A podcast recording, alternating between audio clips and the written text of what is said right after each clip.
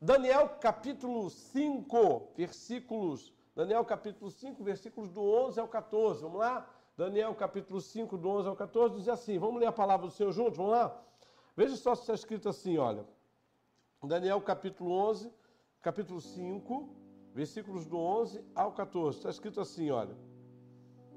Há aqui no, reino, no seu reino um homem uh, que tem o espírito dos santos deuses. Nos dias de seu pai, se achou nele luz, inteligência e sabedoria como sabedoria dos deuses. O seu pai, o rei Nabucodonosor, sim, o seu pai, o rei, o constituiu chefe dos magos, dos encantadores, dos caldeus e dos feiticeiros. Porque nesse Daniel, a quem o rei tinha dado o nome de Beltesazar, se acharam espírito excelente, conhecimento e inteligência, interpretação de sonhos, declaração de enigmas e solução de casos difíceis. Portanto, chame Daniel e ele dará a interpretação. Então Daniel foi levado à presença do rei e o rei falou com Daniel e lhe perguntou: Você é aquele Daniel dos exilados de Judá que o rei meu pai trouxe de Judá? Tenho ouvido dizer a seu respeito que o espírito dos deuses está em você e que em você se acham luz, inteligência e excelente sabedoria. Vamos orar? Vamos falar com Deus? Vamos? Pai, eu quero te agradecer por essa noite. Quero te pedir que o Senhor esteja nesse, nesse nosso encontro, nessa ministração. Fala o coração dos teus filhos. Nós queremos hoje mergulhar na tua palavra, entender, ó Deus, a atitude da sabedoria, o princípio da sabedoria que nós devemos buscar todos os dias. Abençoa-nos, Pai, eu te peço, eu oro agora com os teus filhos, em nome de Jesus. Amém e amém. Gente, é, é interessante porque nós sempre temos a visão da vida a curto prazo, a médio prazo e a longo prazo. Verdade é essa. Você tem projetos para curto prazo, ou seja, em relação ao seu futuro, você tem projetos para curto prazo coisas que vão acontecer amanhã ou depois de amanhã, projetos para um longo, médio prazo e também para um longo prazo. Agora, é interessante porque, na medida que nós temos esses projetos, nós nos cercamos de tantas coisas, né? Nós cercamos é, dos imprevistos, daquilo que pode acontecer de errado, daquilo que pode retardar. Mas quantas vezes você já se pegou avaliando e pedindo a Deus o seguinte: Senhor, me dê sabedoria me dê sabedoria nesse projeto, né, nesse empreendimento, nesse propósito, porque tem muita gente que ela avalia os seus projetos a partir tão somente da inteligência. Não, o que eu preciso é da inteligência. Então, se eu tiver inteligência, eu vou alcançar tudo o que eu desejo. E, gente, na verdade, inteligência é bem diferente de sabedoria. Então, tem muita gente inteligente, mas que não tem sabedoria. Tem muita gente que tem inteligência, mas que não consegue uh, desenvolver e buscar sabedoria. Então, inteligência natural é uma coisa, sabedoria é outra. E eu volto a dizer para você que sabedoria é a nossa grande necessidade. O grande problema da vida é entender o valor da sabedoria. Mas como assim, apóstolo? Dá para explicar? Dá, vou explicar com muita calma, até porque a proposta do seminário é essa, que você entre conhecendo e saia de hoje conhecendo um pouco mais. Então, o que eu quero dizer com isso? Por exemplo, eu falei isso hoje na chamada. As pessoas, olha, eu tenho problema financeiro. Não, você tem falta de sabedoria para administrar suas finanças. Provavelmente você põe a mão onde não alcança, Provavelmente você não para para refletir sobre o que você vai ter que pagar no final do mês, depois nos outros meses. Então, não é o problema financeiro, é a falta de sabedoria na área financeira. As pessoas, ah, eu estou com problema no meu casamento. Muitas vezes não é o problema no casamento, é a falta de sabedoria no casamento. E a Bíblia nos mostra que sabedoria é um dom de Deus. E nós temos que buscar esse dom em Deus, porque é a sabedoria que vai nos diferenciar nos dias de hoje. As pessoas hoje estão atrás de inteligência emocional, inteligência disso, inteligência daquilo, capacitação disso, capacitação daquilo.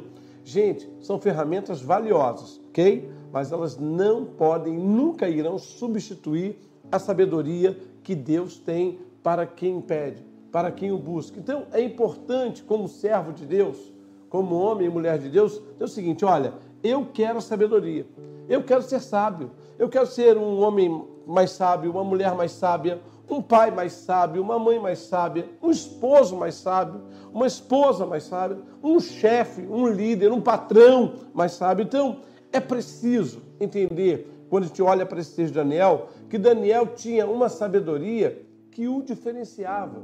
E é isso que eu quero pensar com você nessa noite. A sua sabedoria vai diferenciá-lo da sua família, vai diferenciá-lo do seu local de trabalho, vai diferenciá-lo na igreja, vai diferenciá-lo. E agora vamos pensar antes da sabedoria em si, na ausência da sabedoria.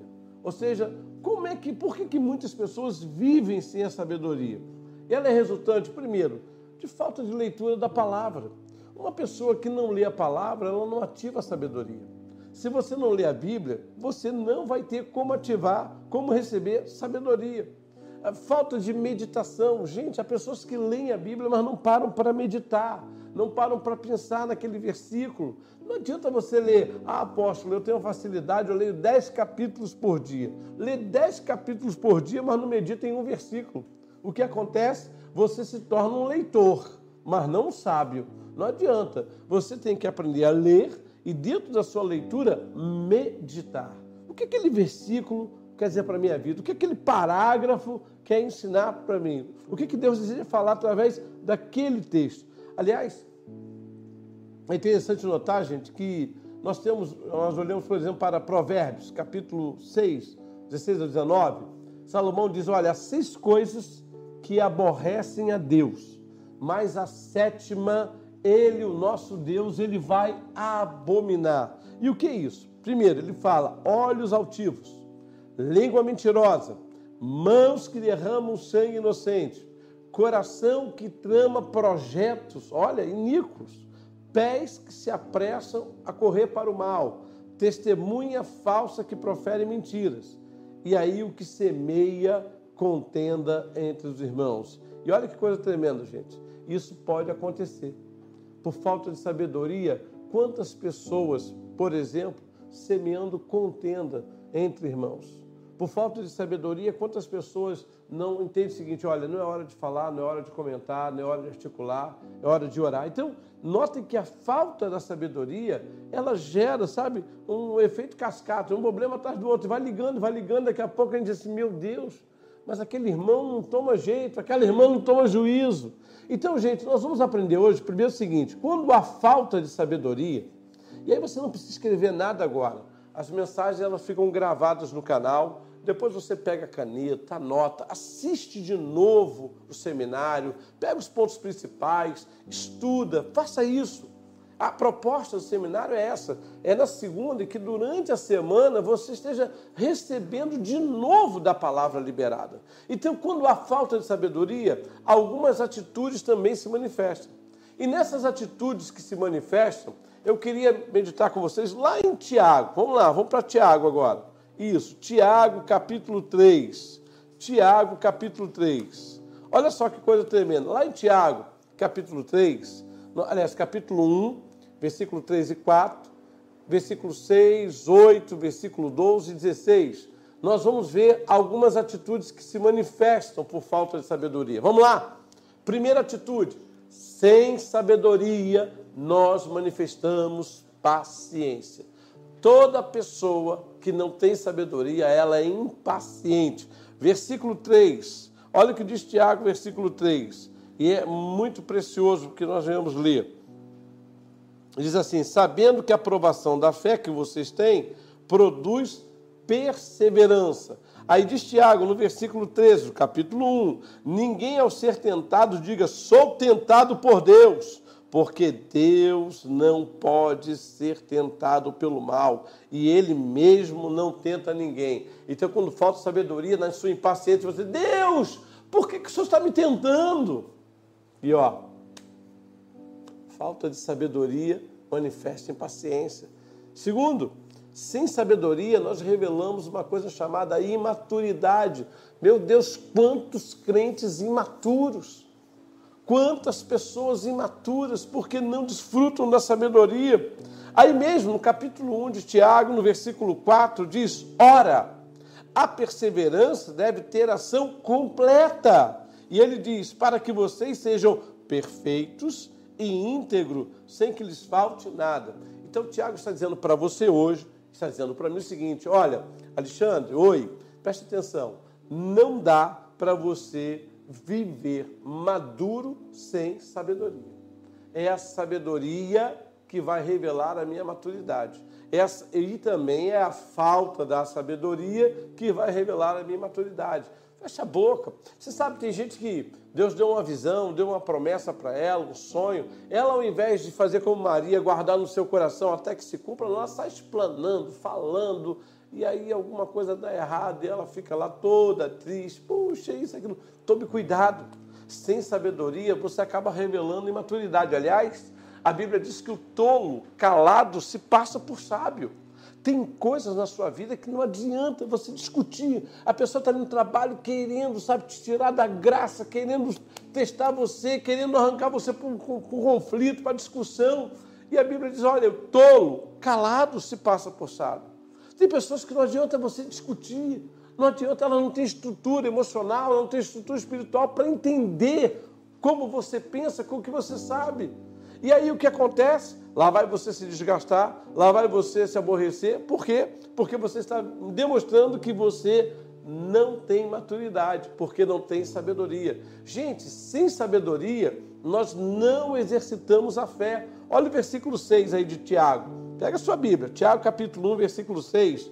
Tiago diz assim: olha só. Peça, porém, com fé, em nada duvidando, pois o que duvida é semelhante à onda do mar, impelida e agitada pelos ventos, ou seja, em nada duvidando. Sem fé você duvida de tudo. Sem fé você, perdão, sem fé não, sem sabedoria você duvida de tudo. Sem sabedoria você fica incrédulo. Sem sabedoria você fica contaminado. Um outro aspecto interessante, a falta de sabedoria produz uma mente dividida toda pessoa que não busca sabedoria, ela vai ter uma mente dividida, ela fica cocheando entre dois pensamentos. Então a sabedoria vai te dar firmeza na sua maneira de pensar. No versículo 8, Tiago diz assim para você e para mim, no versículo 8: sendo indeciso e inconstante em todos os seus caminhos. Gente, quantas pessoas assim, né? Elas não oram pedindo sabedoria, aí depois ficam assim: Fulano, o que, que eu faço? Beltrano, o que, que eu faço? Aí alguém diz assim: olha, faz isso. Aí daqui a pouco ela muda, e você? Faz aquilo. Ela não sabe para onde vai. Ela tem dois pensamentos. Você conhece alguém assim? Você conhece alguém exatamente desse jeito? Que vive produzindo uma mente dividida porque não tem sabedoria? Sem sabedoria, gente, nós somos reprovados. Versículo 12 ah, de Tiago, no capítulo 1, ele fala dessa reprovação. Porque Tiago vai dizer o seguinte: olha lá, bem-aventurado é aquele que suporta com perseverança a aprovação, porque depois de ter sido aprovado, receberá a coroa da vida, o qual o Senhor prometeu aos que o amam. Aqui está um quinto segredo. Quando você vive sem sabedoria, você vive reprovado. E quanta gente reprovada. Então, a sabedoria ela é uma capacitação espiritual para o crente na sua existência. E mais do que isso, a sabedoria, ela nos reveste de resistência diante das provações. Uma pessoa revestida de sabedoria, ela passa pela provação dando glória a Deus. Ela passa pela provação entendendo o seguinte, gente, deserto tem começo, meio e fim. E quem sabe você nessa noite está aí assistindo e está dizendo, meu Deus, está falando comigo e estou mesmo. Aliás, ontem eu falei isso. Ninguém que entrou no canal, que está assistindo, está por acaso. Há um propósito de Deus para que você escute essa palavra até o fim. E o propósito é, sem sabedoria, não dá para estar revestido diante da aprovação. Você já viu aquela pessoa que começou bem na vida cristã, aquela coisa toda, e era fazia isso, fazia aquilo, daqui a pouco veio o primeiro pac, né? Veio um baque ali, ela baqueou, tentou se levantar, outro baque. E aí ela voltou para o mundo. Ou ela desistiu do chamado, ou ela enfraqueceu. Aí você disse, mas meu Deus, o que, que houve? Eu vou lhe dizer, não soube viver com a bênção da sabedoria. não soube viver. Irmãos, eu tenho uma caminhada uh, de vida cristã um pouco longa. E eu aprendi desde cedo na minha vida cristã o seguinte: olha, se você não aprende a conviver com Deus, você vai aprender a conviver com o diabo. O que é isso? Se você não aprende a se relacionar com Deus, com o que Deus te oferece, você vai ficar à mercê do que o diabo te propõe. E o diabo propõe você murmuração, e nós murmuramos. O diabo propõe a você a tristeza, nos entristecemos. O diabo propõe a você a desistência, e nós desistimos. Então, pare de, se, de conviver com as propostas do inimigo. Sabedoria. Sabedoria. Notem que nesse texto, né, Belsazar, ele não encontra Daniel no meio daquela festa.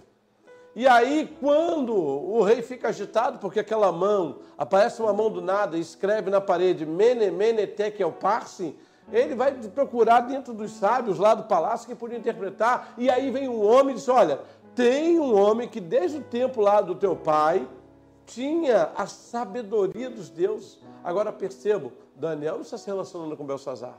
Daniel está fora daquele banquete. Daniel está fora daquele contexto. Por quê? Porque quem se relaciona com Deus não se relaciona com as propostas do inimigo. Quem se relaciona com Deus não vai aceitar o banquete de Belsazar, o banquete do inimigo. Então, vamos conhecer um pouquinho da sabedoria que Deus tem para nós? Vamos. Existe sabedoria produzida na terra. Eu não tenho dúvida que se você for trabalhado por um coach, um coach sério, ele vai gerar em você um nível de sabedoria, sabedoria terrena.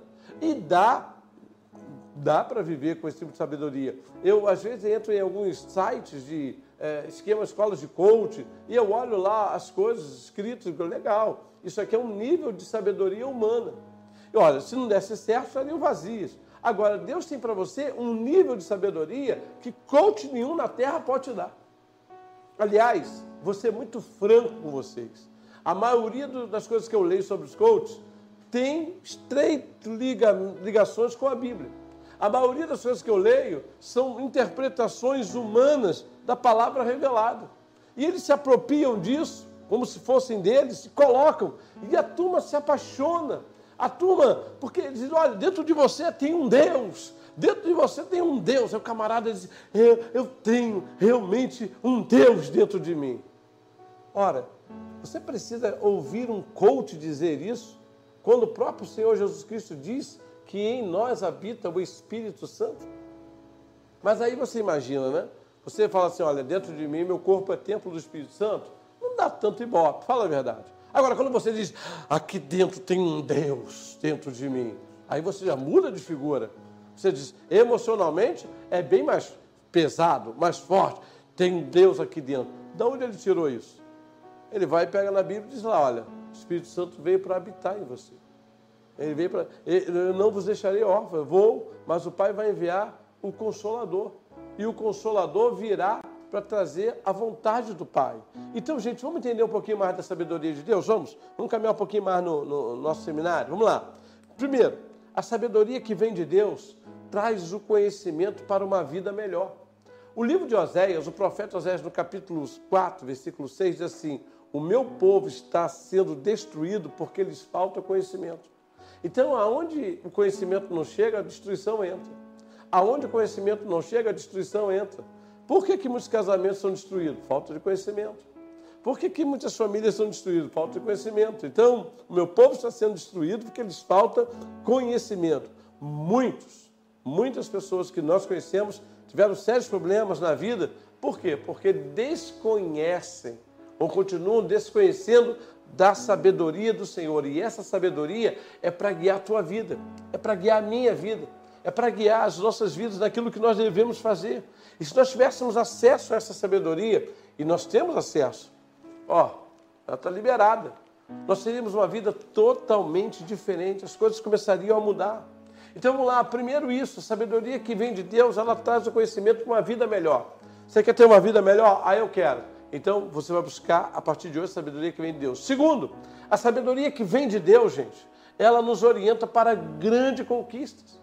Olha, Deus vira para um homem chamado Josué, lá no capítulo 1, e disse: Josué, medita nesse livro de dia e de noite. E assim então você fará prosperar o teu caminho. O que Deus está dizendo? Josué, não é ler. Não é ler, Josué, é meditar. Josué, é você entender o que esse livro tem para a sua vida todo dia, todo dia, todo dia. O que ele tem para a sua vida todo dia. Hoje eu estava é, lendo o Salmo 91, eu até é, coloquei esse salmo hoje no aniversário do nosso pastor Alexandre Ribeiro, quero dar, um beijo para ele. Liguei para ele, falei com ele, orei com ele, depois mandei nas mensagens sociais, né? Então, eu gostaria de. Eu até ouvi alguém dizer isso, mas eu confesso que se eu levar isso ao pé da letra, eu estou lascado, né? Então, alguém disse: olha, quando se ama mesmo, não manda o WhatsApp, liga. Né? E quando gosta muito, manda uma mensagem do WhatsApp. E quando gosta, manda uma mensagem no Facebook. Gente, eu ouvi essa opinião.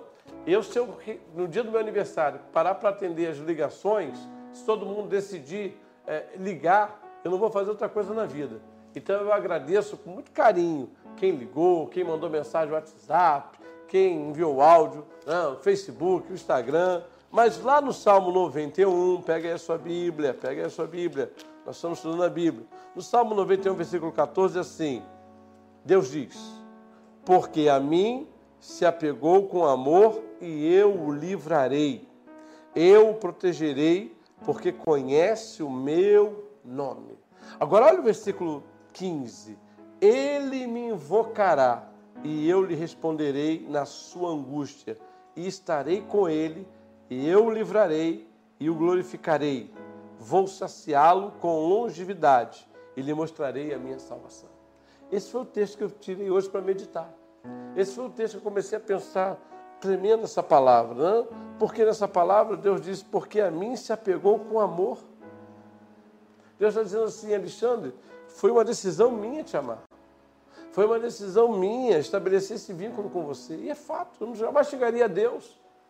E aí Deus diz assim: me clama, fala comigo, invoca-me. Você já reparou? Eu vou voltar. Fique tranquilo que eu vou voltar lá para Daniel. Nós vamos continuar com Daniel. Mas você já reparou que o nosso dia ele conspira para que você não invoque a Deus? Você já parou para pensar que se no, no, nos primeiros momentos dos seus dias você tomasse uma decisão a partir de hoje, os dez primeiros minutos, quando eu acordar, vai ser do meu Deus? Os dez. Porque o seu dia conspira para você não ler a Bíblia, o seu dia conspira para você não orar. Ora, Deus me invoca e eu vou te responder. O que, que o diabo diz? Bom, se eu cortar essa invocação, ele não tem resposta. Se eu cortar essa busca, ele não tem resposta. O que, que o diabo faz? Ele vai lá e já bota na tua cabeça que você tem que acordar com o dia agitado. Ah, eu tenho que fazer isso, eu tenho que fazer aquilo, eu tenho que fazer aquilo outro, e aí não dá. Então preste atenção, queridos. Deus virou para Josué e disse, Josué capítulo 1, Josué, Deus diz, Josué, medita nesse livro de dia e de noite, e então só assim você fará prosperar todo o teu caminho. Então é a sabedoria que nos orienta para grandes conquistas. Terceiro, a sabedoria que vem de Deus nos orienta para grandes colheitas. Quando você lê a Bíblia, 1 Coríntios capítulo 9, versículo 6, está escrito assim: Eu afirmo, aquele que semeia pouco, pouco também se fará. E o que semeia com fartura, com abundância também se fará. Ou seja, eu não posso ter uma grande colheita semeando pouco. Eu não posso ter uma grande colheita semeando nada. Então, aquilo que eu tenho para semear hoje, eu tenho que semear. Então, eu vou semear tempo, disponibilidade, bens, recurso financeiro, treinamento. Eu estava conversando outro dia com um discípulo e ele disse assim: Você sabe qual é a minha oração? Eu disse: Não eu quero ser o maior dízimo dessa igreja. Eu disse, muito bem, por quê? Porque ele disse assim, porque eu tenho certeza que quanto mais eu honrar o meu Deus, mais ele vai me prosperar. Pois é, quantas pessoas já leram isso, já ouviram isso pregando, mas nunca colocaram isso como um princípio de sabedoria para a sua vida? Ela se ah, eu entrego meu dízimo. Não, eu quero entregar meu dízimo, mas eu creio que Deus me fará o maior dízimo dessa igreja. Aí alguém pode dizer assim: ah, mas peraí, eu estou ouvindo agora o senhor, eu não sou evangélico. Ótimo, então sabedoria. Você não pode ofertar nada para um Deus que você não se relaciona. Primeira coisa que Deus quer de todo homem é o coração. Não adianta, não adianta. Por isso que eu estou falando aqui para aquele que já teve o princípio da sabedoria de entregar a sua vida a Jesus Cristo.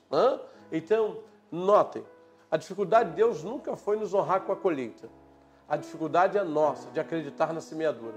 Deus não tem dificuldade de abençoar você, mas você tem dificuldade de acreditar na bênção de Deus. Como assim, apóstolo? Simples assim. Se você não semeia, é porque você não crê na colheita. Se você não semeia, é porque você não acredita que Deus tenha poder para fazer uma colheita abundante. Agora, tem gente que não, eu creio. E Deus vai lá e diz, bom, se você crê, então eu vou liberar a bênção sobre a sua vida. Então, ouça, a semeadura ela é uma opção para aquele que tem sabedoria. A colheita é inevitável para aquele que decidiu viver sabiamente na presença do Senhor. Quarto, como ter a sabedoria que, que faz a diferença para a nossa conquista? É sobre isso que eu quero pensar. Porque agora vamos entrar no texto de Daniel. Isso mesmo, Daniel capítulo 5. Vamos lá, Daniel capítulo 5. Gente, Daniel, ele tinha uma personalidade diferenciada. A personalidade de Daniel, ela era trabalhada pelo Espírito Santo. E da mesma forma, eu creio que Deus deseja que você e eu tenhamos a nossa personalidade trabalhada pelo Espírito Santo. O desejo de Deus não é levantar os exclusivos dele. Deus não tem isso. Ah, é o apóstolo, é o pastor, é o... Deus quer você que isso? Deus quer você. Deus quer trabalhar na sua vida. Deus quer trabalhar em você. Sabe, tem gente que pensa assim: ah, um dia eu vou é, tocar igual fulano. Não, não, não, não. Você vai tocar igual fulano porque você quer chegar no nível de fulano. Agora, um dia que você decidir assim, eu quero chegar aonde Deus me levar. Aonde Deus me levar. Você sabe, eu sempre converso com meu filho sobre dois jogadores de futebol que me chamam muita atenção. Um é Leonel Messi, quem conhece futebol sabe. Esse homem com a bola no pé ele faz um estrago danado. Mas ele nasceu com isso. Estudaram e viram que isso era uma habilidade dele inata. É uma inteligência, nós conhecemos hoje como inteligência múltipla. E a, e a inteligência dele é essa sinestésica, né? Ele consegue habilidade que um ser humano normal não consegue. Entretanto, existe um outro jogador que não tem essa habilidade toda inata, ou seja, nascida com ele, mas ele é um dos atletas hoje mais reconhecidos do planeta, chama-se Cristiano Ronaldo. Agora, o que, que o Cristiano Ronaldo fez para compensar aquela habilidade que Messi tem? Ele decidiu pagar o preço. Ele treina mais horas que os outros atletas, ele é nadador, ele é lutador de jiu-jitsu, ele faz outros tipos de modalidade de esporte que acabaram expandindo o, o campo cerebral dele. Com isso, ele começou a ter a habilidade que um tinha inata, mas com muito mais qualidade. Você vê a corrida dele, a força dele. O que eu quero que você entenda é o seguinte: eu, por exemplo, vou dar meu exemplo, eu não nasci numa casa de pastores. Eu nunca vi meu pai pregar, porque meu pai nunca pregou. Então você deve dizer assim, bom, mas aí senhor nasceu com um dom. De fato. Mas a única coisa que eu sei é que o fato de nascer com um dom não quer dizer que vai fazer de você um pregador. Quantas pessoas que nasceram com o dom de pregar, viveram com o dom de pregar e nunca pregaram? Por quê? Porque elas não buscaram a sabedoria de Deus.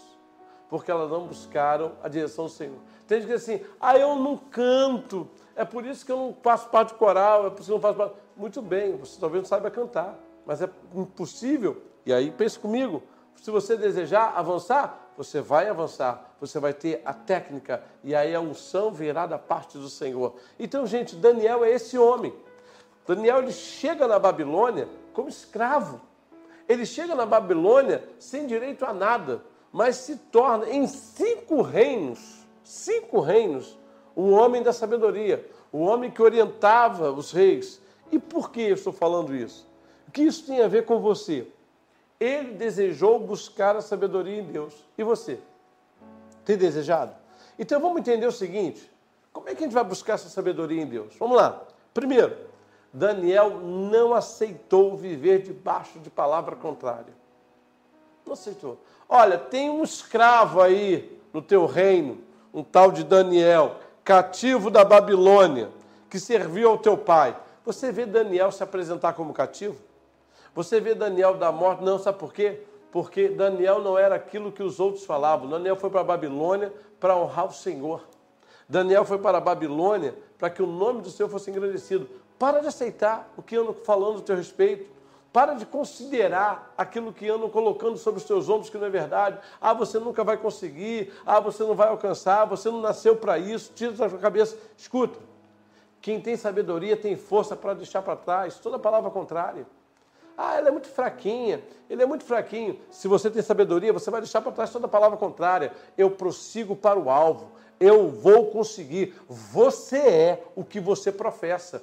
Você é o que você confessa. Então, se você confessar a palavra contrária que estão liberando sobre a sua vida, é isso que você vai se tornar. Mas se você rejeitar essa palavra, você vai servir a Deus e ficarão maravilhados como Deus te usa, como Deus usa a sua vida. Então, guarde a sua boca para que você não venha se auto-sentenciar. É, eu sou um escravo mesmo, eu não passo de um escravo da, uh, em Judá, um escravo na Babilônia. Daniel disse: Eu não.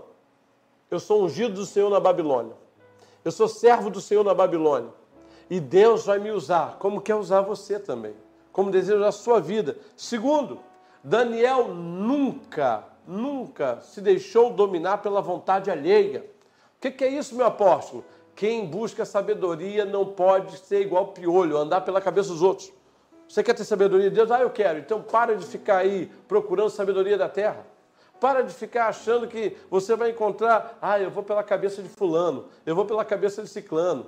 Ah, o pastor Beltrano pregou isso, isso e isso. O ciclano pregou aquilo, aquilo. Deus quer falar com você. Tudo aquilo que eu prego, você tem que pegar a Bíblia e conferir. É, faz sentido. É palavra de Deus para a minha vida. Agora tome cuidado, porque muitas vezes você está aí buscando nos homens aquilo que só Deus pode te dar. O que me chama a atenção em Daniel é que Daniel não se deixou dominar. Desde que chegou a Babilônia, Daniel sabia o que queria. E notem, foi feito um banquete por, uh, pelo rei Nabucodonosor e foi colocado lá as iguarias do, do banquete lá. E Daniel disse o seguinte: eles eram obrigados a comer, só que Daniel disse: olha, para as penais, disse: olha, nós não vamos comer essa comida. Nós queremos dez dias de jejum de legumes. E ao final daqueles dias, recusando os banquetes da Babilônia, eles se acharam dez vezes melhores do que todos os sábios. O que é isso? O que é isso? Daniel está dizendo para você e para mim o seguinte: olha, eu não vou me deixar dominar pela vontade alheia. Eu tenho um Deus que me abençoa. Eu tenho um Deus que me sustenta. Eu tenho um Deus que me guarda. Eu tenho um Deus que vai fazer, que vai me honrar. E essa é a sabedoria tem muita gente que vive atrás de pitaco dos outros. Tem muita gente que vive atrás né, da opinião. Ah, eu quero saber o que fulana pensa, o que Beltrano pensa. Tome cuidado com isso.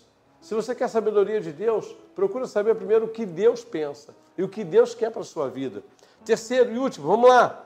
Daniel buscou ter um espírito diferente. Isso mesmo, gente. Nós estamos terminando nossa aula hoje. Daniel procurou ter um espírito diferente. E você? Tem procurado ter esse espírito? Você tem procurado no seu coração dizer assim: olha, eu quero essa atitude. Versículo 11 diz: há no teu reino um homem cujo espírito, diz assim, tem o espírito dos deuses santos. E no dia dos teus pais ele achou, diz o texto, luz, inteligência e sabedoria, como a sabedoria dos deuses. Eu quero dizer algo aqui nessa noite, passo fé. A sabedoria que Deus tem para você vai te fazer diferenciado aonde você estiver você vai ser diferenciado na família, você vai ser diferenciado no seu local de trabalho, na faculdade, aonde Deus te plantar na igreja, você vai ter a diferenciação da sabedoria. Agora, gente, finalizando minha palavra, vamos entender quais são as conquistas que Deus promete para quem tem sabedoria? Vamos lá? Vamos entender isso? Quais são as conquistas que Deus é, promete para quem tem sabedoria? Quem busca sabedoria? Primeira conquista: aonde quer que você for, você vai ser reconhecido. Onde quer que você vá? Quem tem sabedoria é identificado logo. Então você chega ao local de trabalho calado, começou a viver o tempo da sabedoria, daqui a pouco, ó, fala com fulano, hein? Olha, ela tem uma palavra diferenciada. Procura o ciclano, ele é crente, mas ele tem uma palavra, por quê? Porque quem carrega a sabedoria divina tem a boca de Deus na terra. Tem a boca de Deus na terra. Você abre a, palavra, a, palavra, a boca, a pessoa diz, rapaz, que mulher abençoada. Que homem abençoado, que jovem abençoado. E eu estou falando de você. A partir de hoje você vai colocar seu coração, Senhor, eu quero essa sabedoria. Se eu quero buscar isso para a minha vida. Eu quero ser reconhecido não pela minha inteligência, não quero ser reconhecido pelos meus músculos, não quero ser reconhecido pela minha capacidade técnica, eu quero ser reconhecido pela unção que eu carrego. Eu quero ser reconhecido pela unção que o Senhor pôs na minha vida. para que eu seja reconhecido pela palavra que eu libero, a palavra abençoadora. Segundo, nós vamos prosperar em terra estranha. A Bíblia diz lá em Daniel 6,28: E este Daniel, pois, prosperou no reinado de Dario e no reinado de Ciro Persa. O que é isso? Toda vez que Deus te der a sabedoria, se prepara, porque ela abre portas aonde não tem portas, ela faz caminhos onde não há caminhos, e entre esses caminhos há prosperidade. Ou seja, né, aquilo que você fala, aquilo que você verbaliza, vai gerar, vai trazer do mundo espiritual para o mundo natural. Por isso é que você tem que tomar cuidado com o que você fala. Vigiar no que você fala. Ah, na minha vida nada dá certo, apóstolo. É isso que você vai colher. Apóstolo, eu não consigo. É isso que você vai alcançar. Mas você está dizendo o quê? Que tudo aquilo que você fala se torna a tua sabedoria.